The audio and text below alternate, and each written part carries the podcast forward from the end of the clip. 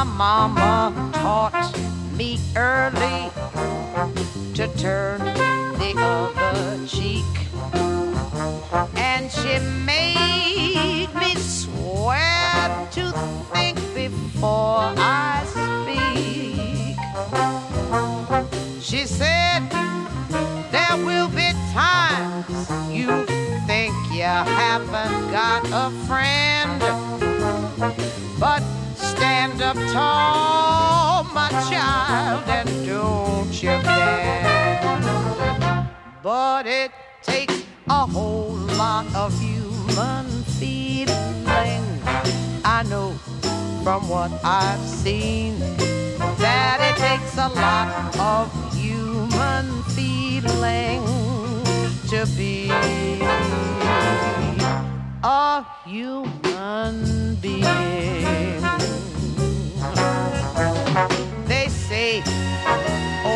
Overpopulation is an ever-present thorn. Yet we kill each other fast as we are born. Yes, we do. And sometimes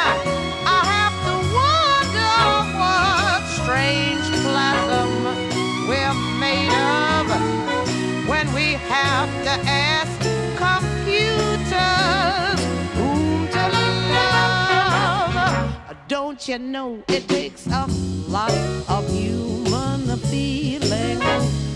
I know from what I've seen that it takes a whole lot of human feeling to be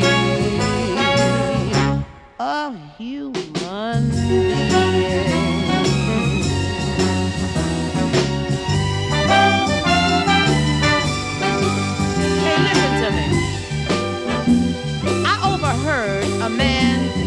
that he wouldn't even hurt a flea.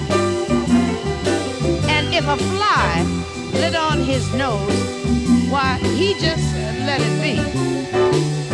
Well, let me tell you something. Maybe I'm probably just very stupid, but it's hard to understand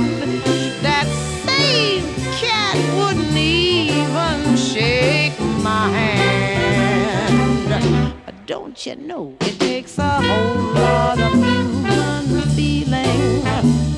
I know from what I've seen that it takes a lot of human